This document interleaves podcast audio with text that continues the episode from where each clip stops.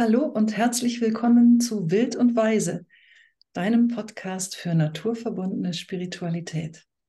Ich bin Anita Maas und heute sprechen wir über das Thema Spiritualität im Business. Ein Thema, das mir sehr am Herzen liegt und einfach ganz viele Chancen in sich birgt. Denn wenn wir die geistigen Prinzipien mit in die Unternehmen holen und nicht am Firmentor abgeben, was kann dann alles noch möglich sein?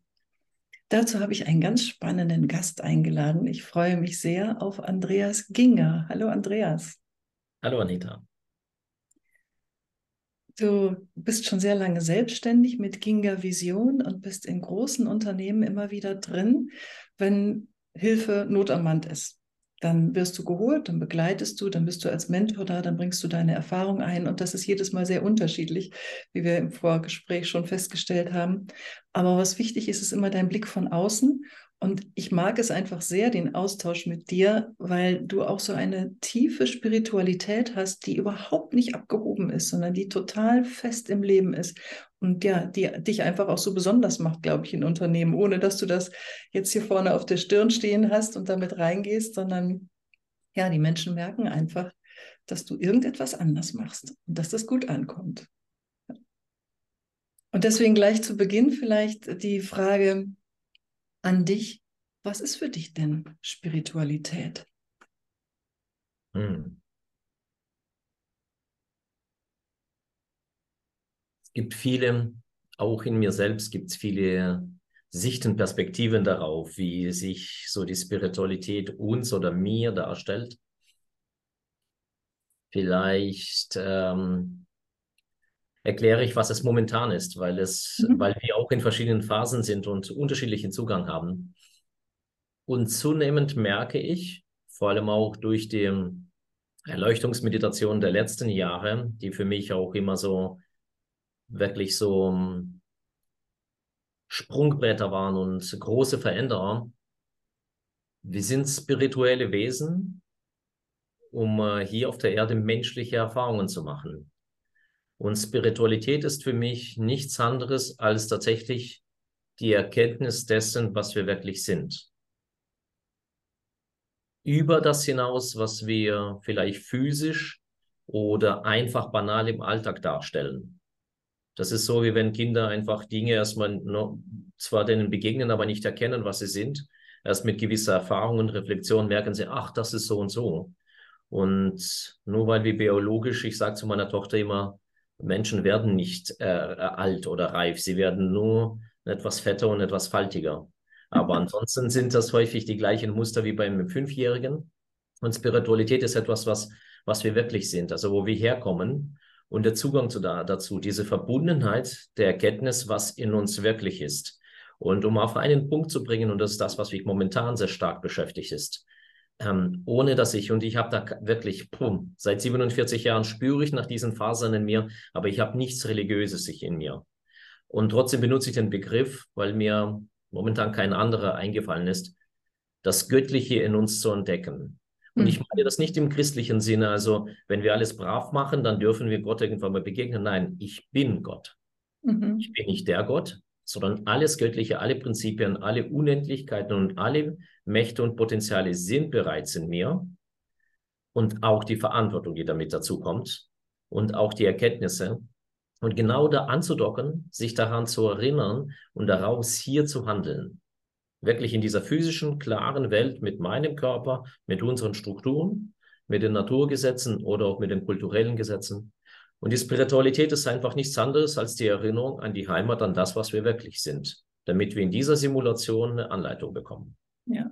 Und damit äh, verbunden natürlich auch, dass wir Verantwortung übernehmen dürfen für unser Leben. Denn wenn, wenn wir göttlicher Natur sind, dann sind wir Schöpfer die ganze Zeit und wir dürfen einfach erkennen, dass wir uns alles erschaffen, was um uns herum ist. Und natürlich eben auch in Unternehmen. Ne? Dann zu sagen, okay, ich kann jetzt niemanden dafür verantwortlich machen, dass wir hier gerade in einer Krise sind, sondern wir müssen einfach schauen, wie sind wir da reingeraten und dann auch vielleicht über geistige Prinzipien, wie kommen wir da wieder raus. Absolut, absolut.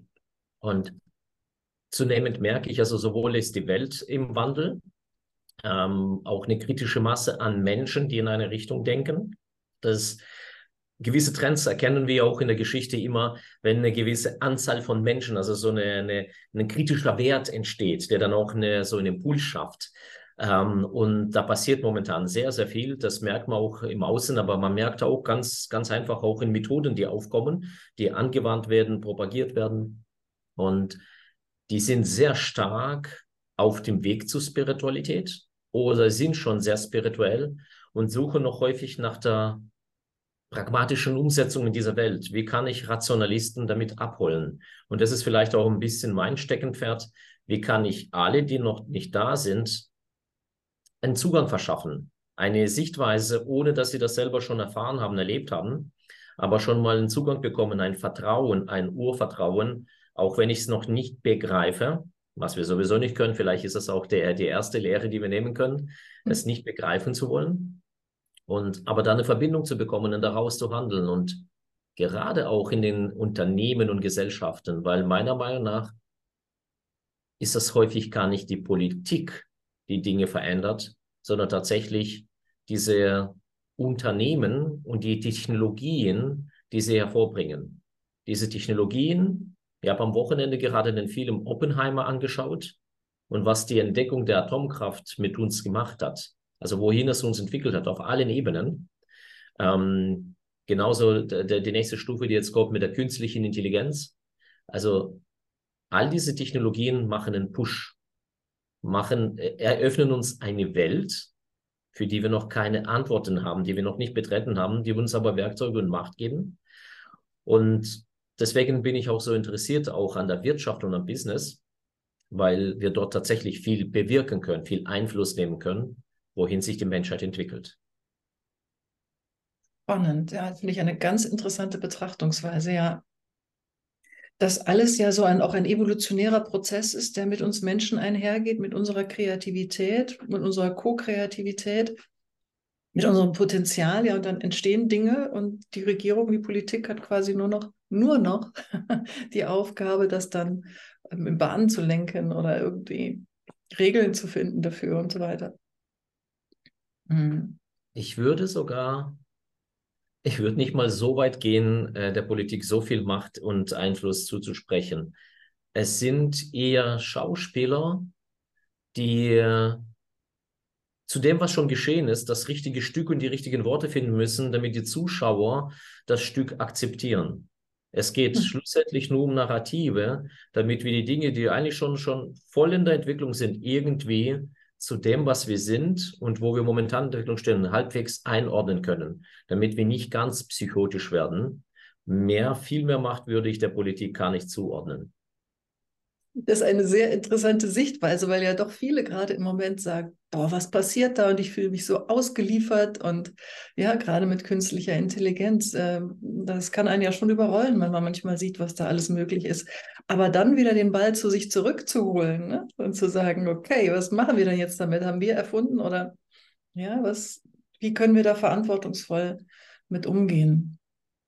Und, äh, und, und auch diese, diese Aufgabe annehmen, also uns den Schuh auch anziehen, ne? das wirklich tun, jeder. Mhm. Mhm. Ich arbeite ja schon länger auch nicht nur jetzt in Unternehmen, weil mich so die Komplexität fasziniert. Also mir ist das nie aufregend oder komplex oder gefährlich genug. Also ich möchte immer an den Punkten kommen, wo ich sage, ich habe gar keine Ahnung. Wow, dann entscheide ich mich da reinzugehen. Also wenn ich weiß, ich kann nur scheitern, habe ich die größte Motivation. Und, ähm, und das ist tatsächlich auch früher, als ich noch äh, zu, zum Teil Interimsmanagements übernommen habe, dann waren es immer eigentlich so Fälle, die nicht mehr zu, äh, denen nicht mehr zu helfen war. Und weil, mich diese Dynamik und die Komplexität der Themen auf verschiedenen Ebenen, Technologie, Prozesse, Menschen, Organisationen, ähm, Kultur, ähm, so faszinieren und weil sie alle miteinander zusammenhängen. Es sind nur unterschiedlichste Ausdrucksformen des einen. Und dieses eine zu erkennen und von da aus nach links, nach rechts, nach oben zu handeln, das ist das Spannende. Und jetzt kommen wir zu dem Punkt, den du Verantwortung genannt hast. Hm, Wir müssen immer aufpassen, dass wir, wenn wir Worte benutzen, damit Begrifflichkeiten und Assoziationen und Erfahrungswerte in uns sind, die geprägt sind, die auch sehr stark kulturell geprägt sind. Und Verantwortung in der christlichen Welt, zu der wir nun mal gehören, ähm, ist sehr moralisch belegt, auch sehr schuldbelegt. Und das war für mich auch ein persönlicher Prozess und das versuche ich jetzt auch den Führungskräften in die Hand zu geben. Aber das ist ein langer Weg.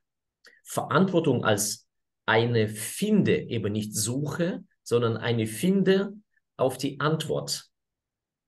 Das heißt, Verantwortung ist keine Schuld, es ist auch keine Moral und es ist auch kein Fehler, den ich wieder gerade bügeln muss, sondern wir entwickeln uns auf eine Stufe, erschaffen damit Probleme zweiten Grades, die wir wieder lösen müssen.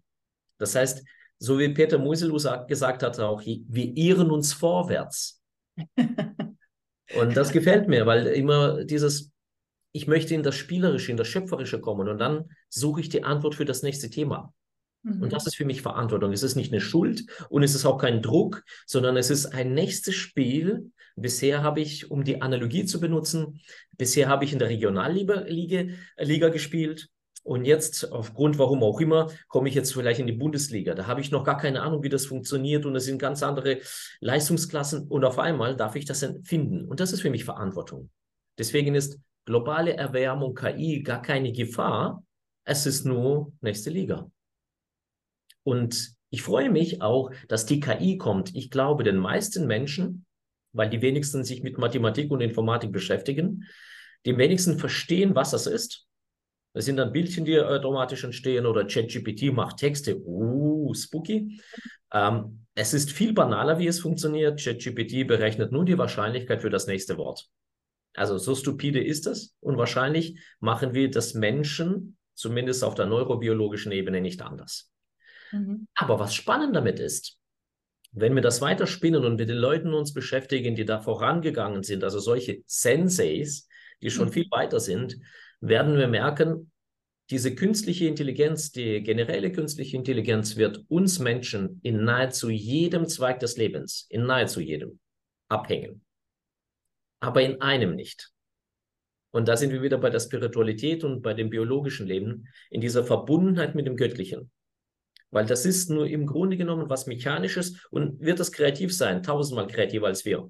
Wird das Themen lösen? Ja, es wird Dinge lösen und Probleme erschaffen, von denen wir noch gar keine Ahnung haben und nicht vorstellen können, weil wir sehr Homo sapiens, zumindest in unserer momentanen Entwicklungsstufe, sehr eingeschränkt sind. Und jetzt kommt auf ähm, ein Gegenspieler und ich betrachte immer Homo sapiens, weil momentan sind wir Homo sapiens. Das ist eine ganz, ganz andere biologische Algorithmen und kulturelle Algorithmen als frühere Menschenrassen und die Menschenrassen, die noch kommen werden. Deswegen bezeichne ich immer auch, wenn ich spreche, dann immer von Homo sapiens, um das klarzumachen. Die Themen, die wir haben, sind unsere Themen gerade, sind nicht Menschenthemen. Es ist nur eine Ausprägung. Und wir, kommen, wir bekommen jetzt mit der KI einen Herausforderer, einen Gegenspieler, der uns völlig ins Jenseits spielen kann. Einen völligen Exit. Ja. Und jetzt kommt wieder meine Motivation, im Gefährlichen zu spielen. Das ist geil, weil entweder werden wir scheitern oder wir werden etwas finden auf einem Level, um ganz auf einem anderen Level zu spielen und nicht endlich aufhören mit Kriegen und irgendwelchen Krisen zu prokrastinieren. Das ist ja langweilig. Seit 2000 oder naja, knapp 5000 Jahren machen wir nichts anderes. Hier, hier ein Krieg, hier ein Krieg, da mal umbringen. Das ist irgendwann mal langweilig. Ja, da, da kann man mal auch andere Strategien mal anwenden. Aber wir hatten bisher keinen Gegenspieler, der uns dazu gezwungen hat. Da, aber jetzt haben wir einen. Ja, das finde ich sehr beeindruckend. Also diese Herangehensweise zu sagen, also es bleibt uns eigentlich nur der Weg nach oben. Ne? Mhm. Und und das ist nicht wenig, weil wenn wir das tatsächlich schaffen, in diese Verbindung nach oben zu gehen, und wie du schon so schön am Anfang gesagt hast, wir sind göttliche Wesen. Wir sind verbunden mit dem großen Ganzen. Wir sind so viel mehr als unser kleiner Körper hier unten. Und wenn wir das schaffen, das ist quasi die einzige Lösung, die einzige Strategie, wie wir mit der KI umgehen können, ist in diese Verbindung zum Göttlichen zu gehen. Und dann sind wir so viel mächtiger so als künstliche Intelligenz. Das ist ja nur ein von Menschen erschaffenes Ding, was sich zwar weiterentwickelt, aber wenn der Mensch sich weiterentwickelt, in die Spiritualität geht, dann, ähm, also das ist unsere Entwicklungschance. Absolut. Ich würde, ich würde nur an der Stelle eine Sache noch ergänzen, weil das häufig zumindest in der Sprache, missverstanden werden kann. Wenn wir davon sprechen, dass wir göttlich sind und mit dem Höheren verbunden sind. Und ich merke auch die Leute, die auf diesem Weg unterwegs sind. Ich nenne das so die alternative Blase. Die, die verlassen ihren Körper, die verlassen die Natur und sind häufig, ich übertreibe jetzt mal so, im Spirituellen, im Geistigen. Und ich glaube, das ist, das ist der zweite Fehler, den wir machen. Entweder zu mechanisch, zu sehr technologisch fokussiert. Das andere ist, das ist eine Flucht. Das ist eine psychologisch, eine ganz normale Reaktion. Ich flüchte in die Heimat, wo es ganz schön ist und mit Räumchen ja. Bilder machen kann. Der Punkt ist, unser Körper als Tempel unserer Seele ist so mächtig, da hat so viel Potenzial. Wir haben es noch nicht entdeckt. Diese ganzen Werkzeuge und Möglichkeiten haben wir hier und tatsächlich nicht nur ganz im Spirituellen, im Jenseits, was das auch immer ist, sondern diese Kraft hierher zu holen und in unserem Körper wirklich auch zu entdecken und zu entwickeln. Und die Werkzeuge, zumindest die ich kenne, sind alle da. Du musst dir nur überlegen, 98,5 Prozent von unserem Genom, das heißt von diesen Programmiersequenzen, weil wir sind auch nichts anderes hier als Computer. Diese ganze Gene programmieren gewisse Proteinproduktion, die uns erlaubt, größer, kleiner, schneller zu denken, was auch immer, blaue, rote Augen zu haben, whatever. Und wir nutzen nur 1,5 Prozent davon. Wir exprimieren nur 1,5. Die anderen 98,5 liegen brach. Ja. Und wir wissen mittlerweile auch viele Studien, auch neurobiologische Studien, auch Nachweise, dass wir über Meditationen, über gewisse Zustände, über gewisse Reflexionen, dann über Hormone und Neurotransmitter diese Proteinproduktion und Genome, das ist die Epigenetik, steuern können. Ja. Momentan sind wir nicht in der Lage, wie zu sagen, jetzt will ich dahin und das mache ich jetzt, jetzt werde ich größer, stärker, intelligenter oder fokussiere mich etwas, bin gesund. Auch zum Beispiel krank zu sein, ist eine Entscheidung. Das ist kein Zufall, das ist kein Virus, die sind alle da. Die sind die ganze Zeit um mich herum. Der eine wird krank, der andere nicht. Und das ist der Punkt, wir, wir beherrschen uns selbst, unser biologisches Leben, unsere biologische Manifestation hier und auch geistige Manifestation noch gar nicht. Wir sind nicht mal im Kindergarten. Deswegen ist die künstliche Intelligenz so mächtig, aber wir sind noch viel mächtiger. Ja, genau, wenn wir uns weiterentwickeln würden. Aber das ist, was Dr. Jody Spencer ja auch äh, eben genau. oft sagt, oder sein Hauptding. Und er sagt immer bei jeder möglichen Gelegenheit, woher weiß ich das? Ich habe es tausendmal gemessen oder öfter inzwischen, ich weiß es nicht.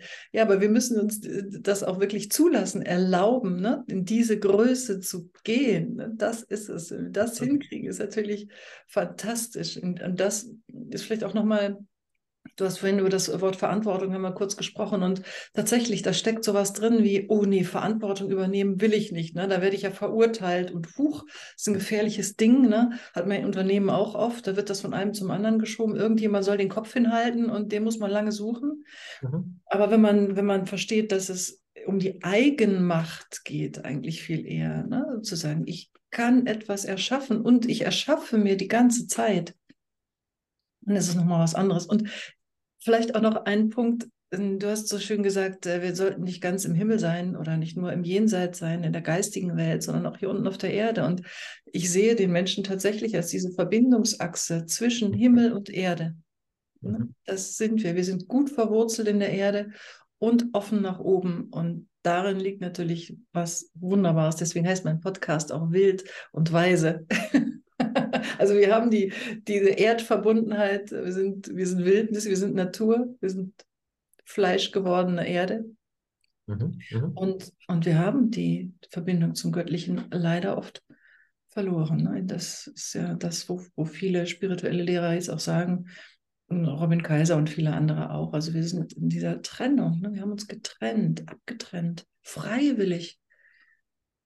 Also keiner hat das jetzt wirklich, also wir können das jederzeit aufheben. Ne? Es gibt keine, kein, nichts Endgültiges, wo man sagt, also das geht nicht mehr, vorbei. Nein, im Gegenteil. Nee. Und es geht, also es ist auch nicht so, wie soll ich sagen, dass ich das aufwiegen muss und ein langer Prozess sein muss. An sich geht das relativ fast schon instant, also sofort kann ich aus der Trennung rausgehen.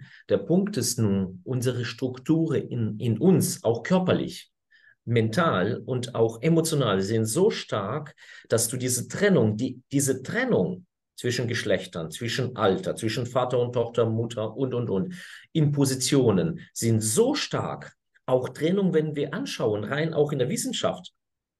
Die Newtonsche Physik ist Trennung. Die Quantenmechanik ist auf einmal Verbundenheit, die ist total auch verworren. Da ist auch ja. Ursache und Wirkung für manchmal gar nicht so gegeben, wie wir das früher gekannt haben. Eins nach dem anderen. Linear Linearität wird verlassen. Eins folgt nach dem anderen. Und das ist der Punkt. Wir haben 500 Jahren, seitdem die Wissenschaft so, auch seit Galileo, seit Newton, seit Gutenberg, wir sind massiv in die Trennung gegangen, was uns all diesen äußerlichen Wohlstand auch gebracht hat. Auch die Technologie. Nur, wir sind auf eine Sack, in eine Sackgasse reingegangen, aus der wir, wir, und da bin ich nicht ganz so deiner Meinung mit im Sinne von, wie, wir können das selber entscheiden. Wahrscheinlich werden das die meisten nicht entscheiden können, weil da das Bewusstsein fällt, dahin zu kommen, das Ganze zu sehen. Dazu muss ich mich aus mir heraus distanzieren, aufhören zu projizieren. Und das geht ja nur, wenn ich Angst verliere. Wenn ich bereit bin, das Große, auch die Veränderung anzunehmen. Und das wird aus Stand meiner aktuellen Forschung, würde ich jetzt sagen, ähm, wird das wahrscheinlich nicht allen möglich sein. Aber das ging in der Natur nie darum, alle zu retten. Das ist ein komisches Konzept, mit dem ich eigentlich noch nie was anfangen konnte. Es geht nur darum, dass wir unsere Reise machen. Und ein paar werden relativ stark und schnell einen Sprung nach oben machen. Und das sieht man jetzt auch wieder in der Polarität. Die einen machen einen starken Sprung, wie zum Beispiel so einer wie Elon Musk, ja, der wirklich in dieser getrennten, aber sehr technologischen Welt einen Sprung macht, und zwar in Sphären, die wir uns nicht vorstellen können. Und es gibt dann die anderen, wie Robin Kaiser und noch ein paar andere. Und ich merke, dass ich mich selbst immer mehr dahin entwickle, in die Richtung gehen und sagen, nee, nee, wir kehren wieder zurück, aber zurück nicht in die Heimat. Ich werde nicht wieder ein Fünfjähriger sondern ich werde älterer, der reifer ist und das wieder integriert, durch sich seiner Wurzeln bewusst wird. Und ich bin überzeugt, dass wir große Krisen brauchen, damit wir auch individuell diese Erfahrung machen, damit wir die Erkenntnis machen, dass dieses Getrenntsein uns überhaupt nicht hilft, dass es uns kaputt macht, auch individuell. Die Suizidraten in allen entwickelten Ländern sind hoch geworden, also massiv. Man muss sich überlegen, was war die letzte Studie?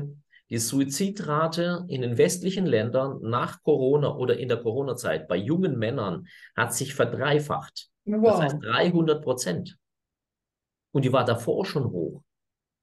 Das ist das, wo uns die Trennung hinführt. Auch diese ganze LGTB, keine Ahnung, plus, plus, plus, das ist wieder eine Trennung, eine Trennung, eine Trennung, noch eine Kassette, noch eine. So, damit ich für mich am besten hätten wir 8 Milliarden Geschlechter, 8 Milliarden Positionen, damit jeder sein Ego bedient. Und das ist Ego. Und das ist nicht schlimm, das ist nicht amoralisch, sondern das ist nur kindlich. Hm. Wenn wir unreif sind, auch seelisch, sind wir im Ego. Punkt. Und das ist so ein Punkt, der mich in der Gesellschaft und auch vor allem in den Unternehmen reizt. Wenn ich reinkomme, letztens hatte ich mit einem guten ja, Coach-Freund, der Ähnliches macht, auch so einen Austausch. Und dann ging es darum, ein komplexes Thema zu lösen. Und mein Ansatz ist immer reinzukommen, nicht zu hören, was die Leute sagen, sondern zu erspüren, was darf geheilt werden. Ja, was eine und, tolle Frage.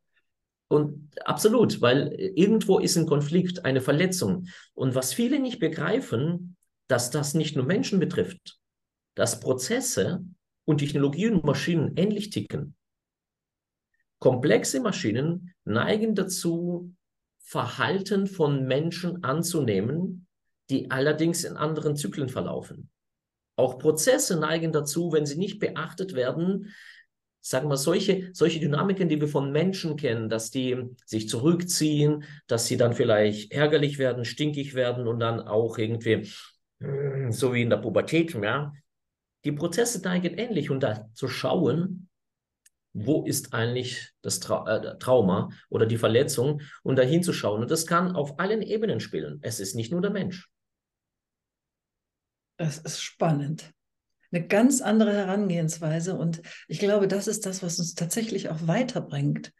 Und interessant, das auf Prozesse, auf Unternehmen und so weiter anzuwenden, weil im, im 1 zu 1 kennen wir das ja schon, ne? dass wir da manchmal mit dem Verstand nicht weiterkommen. Also gerade in Partnerschaften, da sind alle Worte schon tausendmal gefallen. Also jeder hat seine Position da und die verhärtet sich immer mehr und, und irgendwie geht es eigentlich nur noch über Spüren und übers Wahrnehmen. Und wenn man das dann hinkriegt, das ist, da liegt ja meistens die Lösung dann drin. Ne? Sowohl für eine Einigung als auch für eine Trennung. Ne? Aber jetzt zu sagen, dieses Wahrnehmen, also unser stärkstes, äh, unsere stärkstes Sinnesorgan, das Herz quasi, ne, nochmal aufzumachen und zu sagen, ich spüre da mal hin. Wo ist denn hier das Trauma in dem Prozess? Oder wo, wo klemmt es denn hier wirklich? Und an welcher Stelle müsste ich reingehen? Das ist, ähm, ich kann mir das gut vorstellen, wenn man das kann. Also das kann natürlich auch nicht jeder, aber dass da, dass man viel schneller ist mit Lösungen, als wenn man alles auseinander klamüsert und das Pro und Contra und 100.000 Leute anhört und, und, und. Mhm. Äh, ich glaube, die große Entwicklung, die es sein wird, und ich entwickle gerade auch meine Seminare in die Richtung viel mehr, wie können wir diese Intuition, die Wahrnehmung, überhaupt Sensorik, also was sehen wir wirklich? Also nicht, weil äh, die meisten Menschen sehen das, was ihr Gehirn sehen möchte. Wir können die Welt draußen nicht erkennen. Grundsätzlich könnten wir schon, ich müsste aber meine komplette Programmierung, meine Individualität loslassen, dann würde ich das sehen, aber das würde mich überfordern.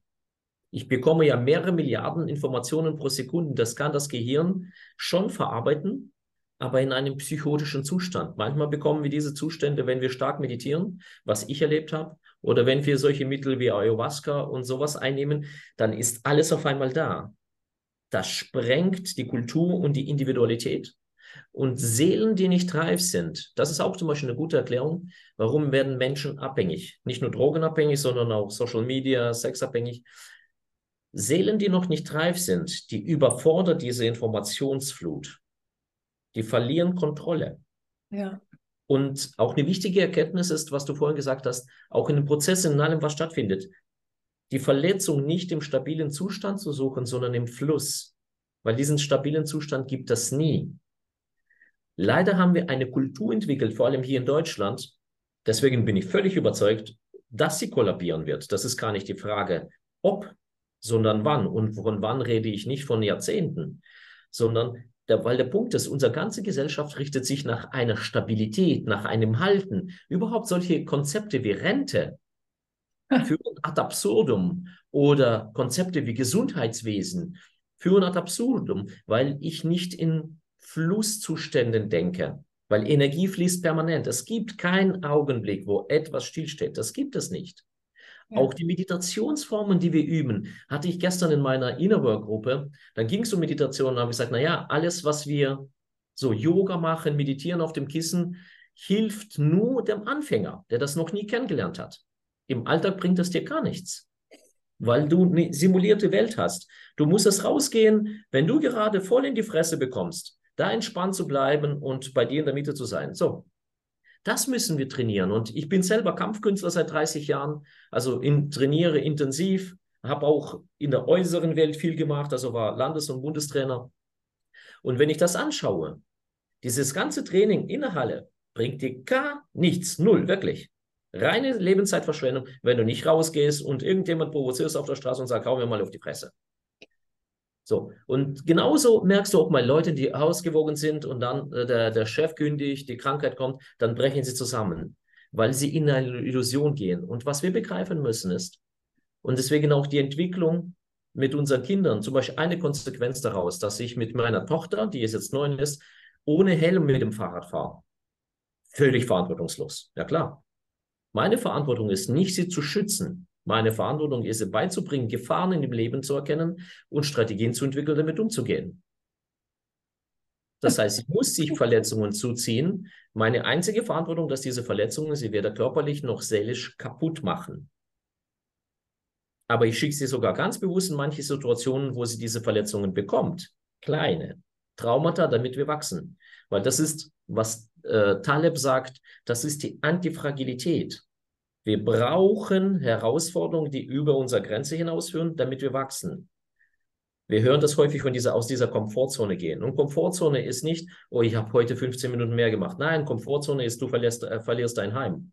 Komfortzone, du verlierst deinen Job. Komfortzone ist Krebs und du hast eine Arm- oder Brustamputation. Dann wachsen wir. Davor passiert nichts. Als Coach kann ich nur sagen, 99,9 Prozent der Menschen verändern sich nicht, gar nichts.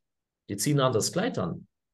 Mhm. Mhm. Da passiert lebenlang nicht wirklich was und Organisationen auch nicht. Sie sterben eher aus und es kommen neue.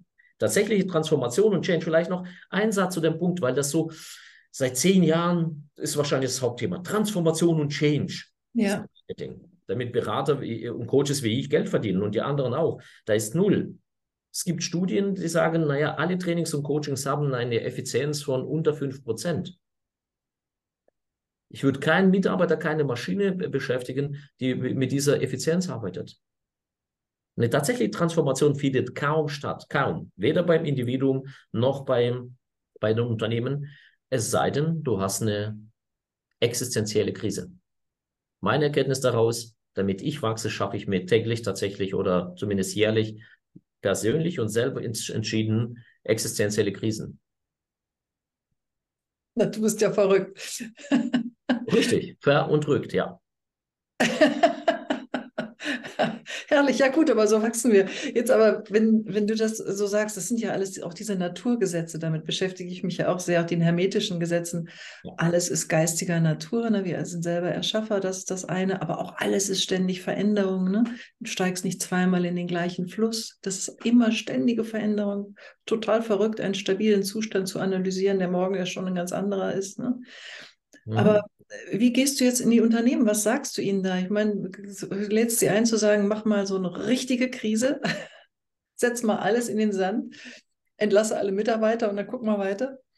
Nein, das ist es ist wichtig, was ich vorhin auch gesagt habe mit dieser Sackgasse. Die meisten Menschen mit dieser Trennung führen wir uns in die Sackgasse. Auch eine Trennung ist, dass ich sage, ich trenne mich von dem übrigen Markt, also von meinen zum Beispiel Wettbewerbern und von Kunden. Die meisten Unternehmen, also die Leute im Unternehmen, kommen ja gar nicht raus und sprechen wirklich mit den Kunden. Jetzt über Scrum, Design Thinking und solche Konzepte gibt es jetzt endlich, oh, der Kunde ist wichtig. Wenn du davor angeschaut hast, die meisten Menschen so 10.000, 20.000 in einem Unternehmen, haben ihren konkreten Kunden nie gesehen. Das heißt, die wissen auch gar nicht, was, was, was der Kunde braucht. Auch die Entwicklungsabteilung arbeitet nach wie vor zum Teil am Kunden vorbei. Die arbeiten für sich. Und das heißt, die sind in dieser Sackgasse, ohne in der Welt zu sein, getrennt. Und wie führt man die dahin? Du kannst sie nicht überfordern. Ich kann jetzt einem Fünfjährigen nicht Sexualität und nicht Quantenmechanik erklären. Mhm. Das heißt, der einzige Weg, und das mache ich tatsächlich mit manchen, also was ich nicht mache, deswegen, ich bin kein Berater mehr und ich mache keine Projekte mehr, weil die eine, eine Effizienz nahezu null haben. Die sind auf dem Papier gut und äh, wirken für die nächsten sechs Monate und dann kollabieren sie, weil sie im System nicht integriert werden. Das heißt, wir müssen die, erstens müssen wir erkennen, wo stehen die Individuen und die Organisation an sich, also holistisch, wo steht sie auf welchem Reifegrad. Da ist für mich zum Beispiel hilfreich zwei Konzepte, die ich so entdeckt habe. Auf einer globalen Ebene ist das Spiral Dynamics. Mhm. Ja, ähm, super hilfreich, auch da tatsächlich Unternehmen zu entwickeln. Und auf der individuellen Ebene ist das die Motivstrukturanalyse. Das ist so eine Persönlichkeitsanalyse, die aber sehr tiefgehend auf einer motiv motivationalen und Wertestruktur hilft zu erkennen, wo stehst du in deinem Reifegrad. Und wenn man das verortet, sich dahin zu entwickeln, und das war meine Arbeit in den letzten fünf Jahren für mich, dahin zu entwickeln, mit einem Fünfjährigen in der Sprache des Fünfjährigen zu sprechen und ab und zu Begriffe eines Sechsjährigen zu bringen. Das ist aber ein mühsamer Weg, gell? Also wenn man das von so betrachtet, wie du es gerade das formuliert hast, ist es vielleicht nicht immer so extrem, aber. Es ist eine Herausforderung an die Geduld, ja. Ja. Ja. Ja. Aber wenn ich dir jetzt so zugehört habe, das nochmal, was wir alle schon gesagt haben, Revue passieren lasse, dann ist es ja tatsächlich so, dass diese, diese Trennung das Schlimmste ist. Oder wenn wir das aufheben, wenn wir das hinkriegen, voneinander getrennt zu sein, ähm, auch nicht in festen Schubladen zu denken, sowohl was Prozesse angeht, als auch menschlich irgendwie, sondern einfach so eine ich sag mal, im Gegenzug zur Getrenntheit so eine Offenheit entwickeln und Raum geben. Da sehe ich mich auch ganz oft, dass auch in meinen Coachings und so ich einfach den Raum aufmache und sage, hier drin kann etwas entstehen.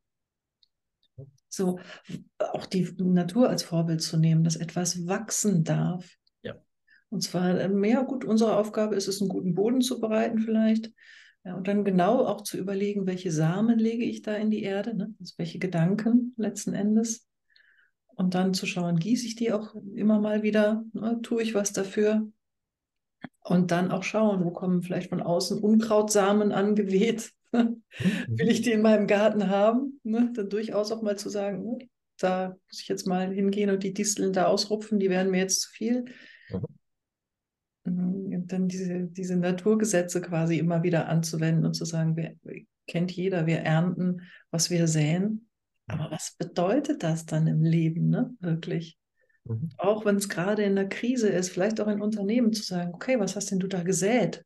Mhm. Das Trauma, wovon du gesprochen hast, ne? Wo ist der Verwundungspunkt? Wo ist die Ursache ja. davon? Ne? Allerdings ist das sowohl individuell, wenn wir miteinander im Coaching arbeiten, wir häufig auch therapeutisch, auch wenn wir das jetzt offiziell so nicht machen dürfen oder wollen oder wie auch immer. Aber auch in Unternehmen auch. Man muss erstmal den Raum aufmachen, so wie du das schön beschreibst. Für mich ist es auch das Bild. Raum öffnen und vielleicht noch eine Inspiration schaffen, dass die Menschen auch diesen Raum betreten. Und was sie da machen, vielleicht stehen sie, manche stehen ganz, ganz lange an der Tür und beobachten erstmal. Jemand, der sehr stark getrennt ist, der wird nicht alles loslassen. Und das ist das, was ich merke. Eine gute Freundin von mir, selber ein Coach, hat irgendwann mal, ich war auf dem Weg von Hannover zurück, dann ruft sie an, total aufgelöst, hat sie ihren Seelenplan eröffnet bekommen und war total aufgeregt. Sie ist das 39. Mal mit dem gleichen Thema hier. Okay, und die ist ja eher so total, also aufgedreht, immer. Ja, was ist das Thema? Stille. Und das verstehe ich überhaupt nicht. Ja, klar. Mhm. Ich habe erst mal 20 Minuten zugehört. Ja, worum geht es denn? Um die Stille. Ja, okay. Here it is. Und egal wie wir sind, und das ist das, was häufig in Verblendung entsteht, manche Menschen wissen viel. Die sind aber nicht weit, um das in sich schon integriert zu haben. Und den Raum aufmachen, und das ist das, was du vorhin gesagt hast, mühsam. Früher war das für mich auch mühsam. Mittlerweile ist das eher spannend, Raum aufmachen, inspirieren, einladen und warten. Und dann in diesem Warten, in diesem Augenblick, und das ist manchmal gar nicht lang, manchmal ist es nur ein Atemzug und das ist eine Unendlichkeit. Und da passiert so viel, wenn du eine Wachheit und eine Achtsamkeit reinbringst. In diesem einem Atemzug, genauso wie in zehn Jahren, kann so viel passieren, aber all diese Dinge wahrnehmen und manch einer braucht zwei, drei Inkarnationen. Der andere braucht fünf Jahre. Der dritte braucht, weil vieles schon davor passiert ist. Und kann ich pushen, weil ich kenne die Absicht des Ganzen nicht. Ich bin ja auch nur ein Rädchen, ein Teil des Ganzen, auch wenn ich Schöpfer bin. Ich bin nicht der Mächtige und nicht der alleinige Gott. Und aus dieser Illusion rauszukommen, sondern sagen, was ist meine Rolle hier? Seit fünf Jahren weiß ich ganz genau, was mein Auftrag hier welchen Auftrag habe ich mir damals erteilt, um auf die Erde zu kommen? Den habe ich jetzt. Und er gibt mir eine klare Orientierung, Dinge zu tun, auch solche Sachen auszuhalten, weil ich dann spüre, das ist gar kein Aushalten. Hier zu sitzen, stundenlang und nur zuzuhören und wahrnehmen. Oder vier Jahre in einem Unternehmen zu arbeiten, zwei Schritte vor, 3,9 zurück. Zwei Schritte vor, zwei zurück. Und auf einmal, nach zwei Jahren, passiert etwas. Wäre ich ein Jahr vorher ausgestiegen, wäre das nicht passiert. Aber nach zwei Jahren passiert etwas Geniales und auf einmal springt es. Und nochmal, die werden jetzt nicht zur Formel 1 wagen. Aber die haben Trabi gegen Golf eingetauscht. Mhm, mh. Das ist gegenüber den anderen Dingen, wenn wir schon wieder zurück in die rationale kapitalistische Welt kommen. Es geht nicht darum, dass du 100% besser bist. Null. Es reicht, wenn du 5% besser bist als der Rest. Dann bist du schon Weltmeister. Und das begreifen viele nicht. Es ist eine kleine Beständigkeit, in kleine inkrementelle Erkenntnisse und Reflexionen. Und in vielen Organisationsstrukturen wie Lean Management, Scrum, Design Thinking ist dieses inkrementelle Erkenntnis, etwas tun, ausprobieren, Empirie, hm, überprüfen, korrigieren. Das ist drin. Diese zyklischen Kreise sind drin. Und jetzt nähern wir uns auch in unserer Organisationswelt und kulturellen Welt der Natur. So ist es. Wir, wir, wir kommen wieder näher diesem Zirkulären und wir erkennen, wie können wir die 8 Milliarden oder 20 Milliarden plus alle andere Wesen und Wesenheiten, wofür wir auch verantwortlich sind, Wir können keine Fehler machen, wir können nichts richtig machen. Wir können einen Schritt wagen, erkennen, reflektieren, weiser werden. Aber, und das ist der Bogen auch zu, zu, äh, zu dem, was du machst, wild und weise, wir können das wieder in die Welt bringen, in die Natur, in die Füße, in die Wurzeln und hier manifestieren, Häuser anders bauen, Beziehungen anders aufbauen. Zum Beispiel bei Beziehungen ist spannend, dass wir, egal wo wir sind, ganz viel Wert legen auf das erste Date das erste Interview unter einem Unternehmen ist wichtig. Die Verabschiedungsprozesse beachtet keiner. Und dabei steckt am meisten Erkenntnis eigentlich in Verabschiedungen. Und ich befinde mich gerade in der Scheidung. Und das ist spannend, wie ich jetzt selber auch merke, wow, wie, wie schnell will ich flüchten? Wie schnell will ich in meinem Muster bleiben, anstatt zuzulassen und wirklich in Verzeihen, in Auflösen, in Heilen gehen. Und zwar heilen, wenn ich in mir heile, heile ich direkt in meiner Umwelt auch auch mit meiner Tochter, mit meiner Ex-Frau. Und diese Trennungsprozesse sind für mich mittlerweile eigentlich der Schlüssel zu großen Erkenntnis, auch spirituell. Trennung zu den Eltern, Trennung zu der Vergangenheit, Trennung zu früheren Inkarnationen. Ich war bisher immer Krieger, bis in dieser Inkarnation.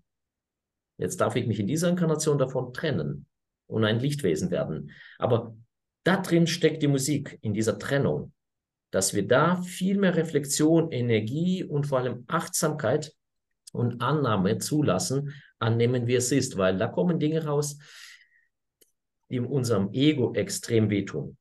Auch in Organisationen. Wir sehen, was alles schiefgelaufen ist.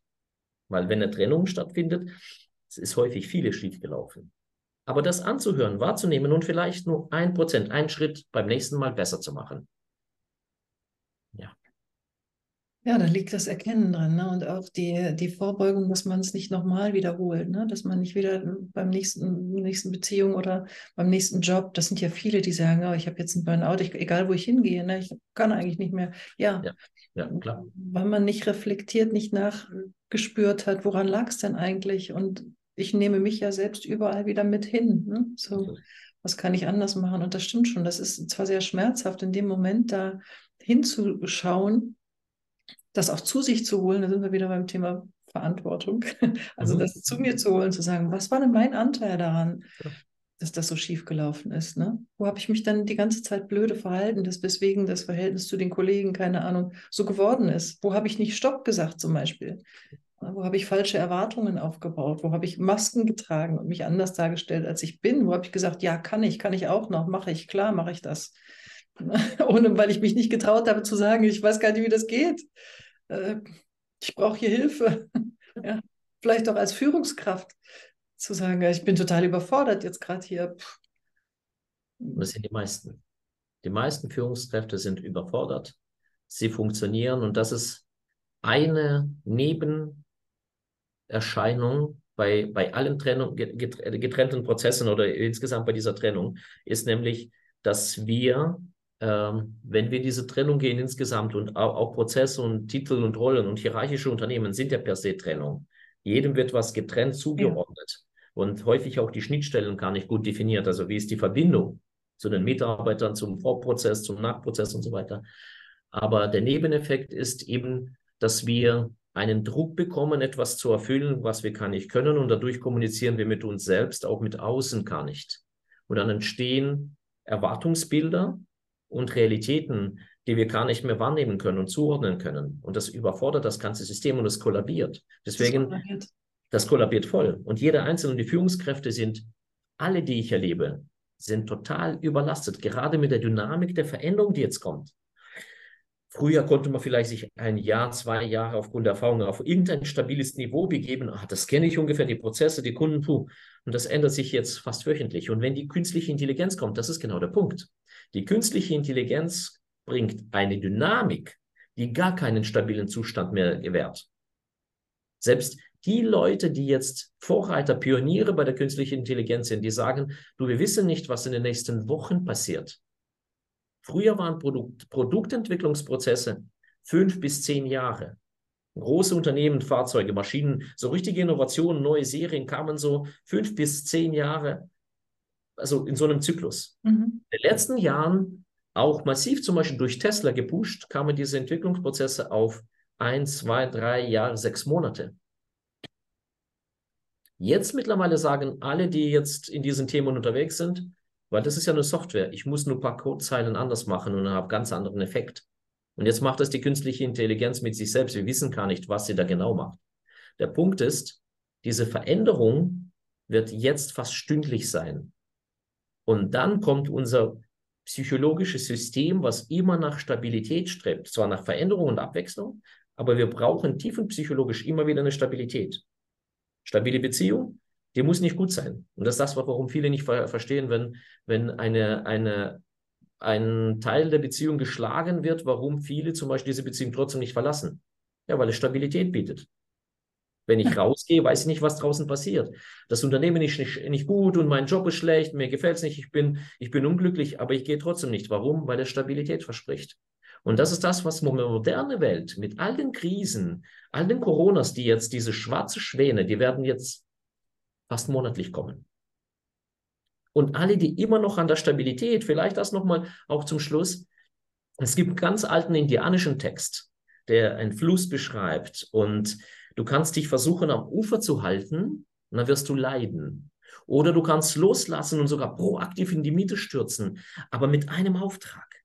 Erhebe deinen Kopf über die Wellen, damit du die anderen in diesem Fluss siehst. Und lass dich auf diese Strömung ein. Du hast keine Kontrolle, du hast keinen Halt. Du kannst nur in diese Energiewellen dich hineinbegeben. Und das ist das, was mich freut, weil das ist das Leben. Alles andere ist kein Leben. Es ist nur Funktionieren und Dahinsichen. Ja. Was für ein Schlusswort. Wow. hm. Ja, ja, das, äh, da steckt so beides drin. Das, einerseits diese Aussicht auf, ja, das ist das Leben, das ist die Vitalität und ich kann das und das ist Abenteuer und dafür sind wir hier. So ist richtig, ja, auch, auch ja, Abenteuer, Mut, aber auch Freude, Lebenslust ist auch dabei. Äh, und zugleich ähm, ruft das vielleicht in der einen oder anderen auch in mir doch so ein bisschen dieses Angstgefühl, wow, soll ich jetzt wirklich springen, soll ich wirklich loslassen, soll ich mich wirklich in dieses Abenteuer des Lebens hineinstürzen? Ja, aber vermutlich werden wir gar nicht äh, groß gefragt in der nächsten Zeit, sondern die Strömung wird so groß werden, dass wir eh ähm, der Ast abreißt, an dem wir uns gerade festhalten. Also dann vielleicht doch lieber beherzt den Sprung in die Mitte des Flusses wagen und freudvoll mitschwimmen und die anderen sehen. Mhm. Wohl wissend, wir sind da nicht alleine und dann schauen, wessen Hand man greifen kann. Und wenn es nur für eine Zeit ist, weil es sich wieder löst und wieder was Neues entsteht. Ja. Wir sind, wir sind in der Mitte des Flusses, in diesen reißenden Strömungen, nicht alleine. Und das ist die hoffnungsvolle und die große, auch energetische Botschaft. Wenn wir den, Hof, äh, den Kopf erheben in unseren größten Krisen, werden wir sehen, dass Hilfe kommt, dass Menschen da sind und Unterstützung kommt. Wir sind nicht alleine. Ja, sowohl ähm, wenn man darum bittet, jetzt hier unten in der irdischen Welt, aber eben durchaus auch mhm. in der geistigen Welt, ne, um, um, um, Hilfe zu bitten. Und das stärkt natürlich den, das Vertrauen in den Fluss des Lebens. Das ist ja auch ein ein Wort, was ganz oft verwendet wird, wo ganz viel Weisheit drin steckt für mich. Also wenn ich mit Menschen in der Natur bin, dann geht es oft um das Element Wasser und um das Fließen und das Mitfließen und das Loslassen natürlich auch. Es wird ganz viel in der nächsten, in der nächsten Zeit um das Loslassen gehen, weil vieles in Veränderung geht.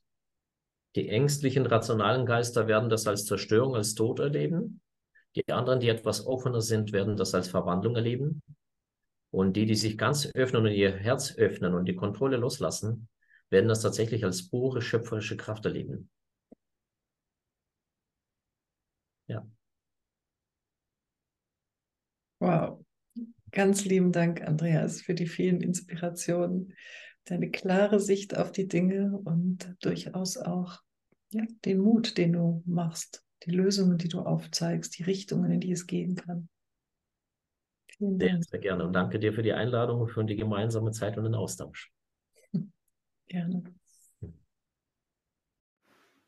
Ich hoffe, du hast auch aus dieser Folge des Podcasts Wild und Weise etwas Wertvolles für dich und dein Leben mitnehmen können.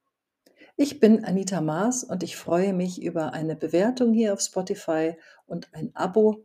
Und wenn du auf anderen Kanälen mit mir verbunden sein möchtest, findest du mich auch auf Instagram, Facebook, YouTube, Telegram oder abonniere meinen Newsletter unter www.maas-mag.de. Bis bald!